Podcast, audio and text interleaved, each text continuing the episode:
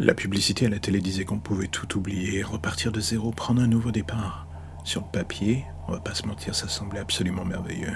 On aurait dit une proposition parfaite. Et beaucoup avaient dit oui. Une opération du cerveau qui modifie l'architecture de nos souvenirs, effacer le néfaste, injecter du rêve, corriger son existence. Un implant régulait la chose une fois la procédure finie.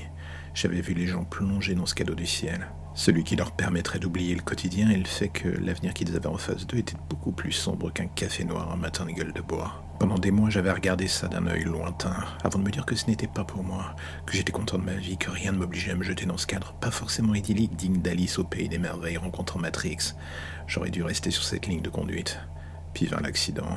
Ce putain d'accident de voiture, l'erreur d'aiguillage à l'hôpital, et ces médecins qui me confondent avec un mec dans le couloir.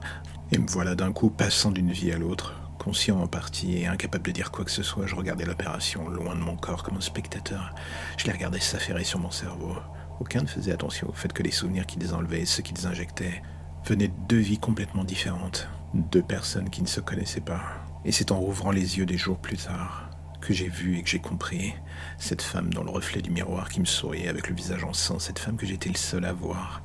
Ça aurait dû être un indice, les médecins, me voyant revenir dans le monde des vivants, avaient compris que l'erreur était beaucoup plus grave que ce qu'ils ne pensaient. Ils me gavèrent de médoc, mais il était trop tard pour corriger le tir. Mon cerveau avait été retravaillé à partir du plan neuronal de l'autre homme, celui du couloir, un tueur en série qui s'était suicidé pour ne pas avoir à avouer ses crimes.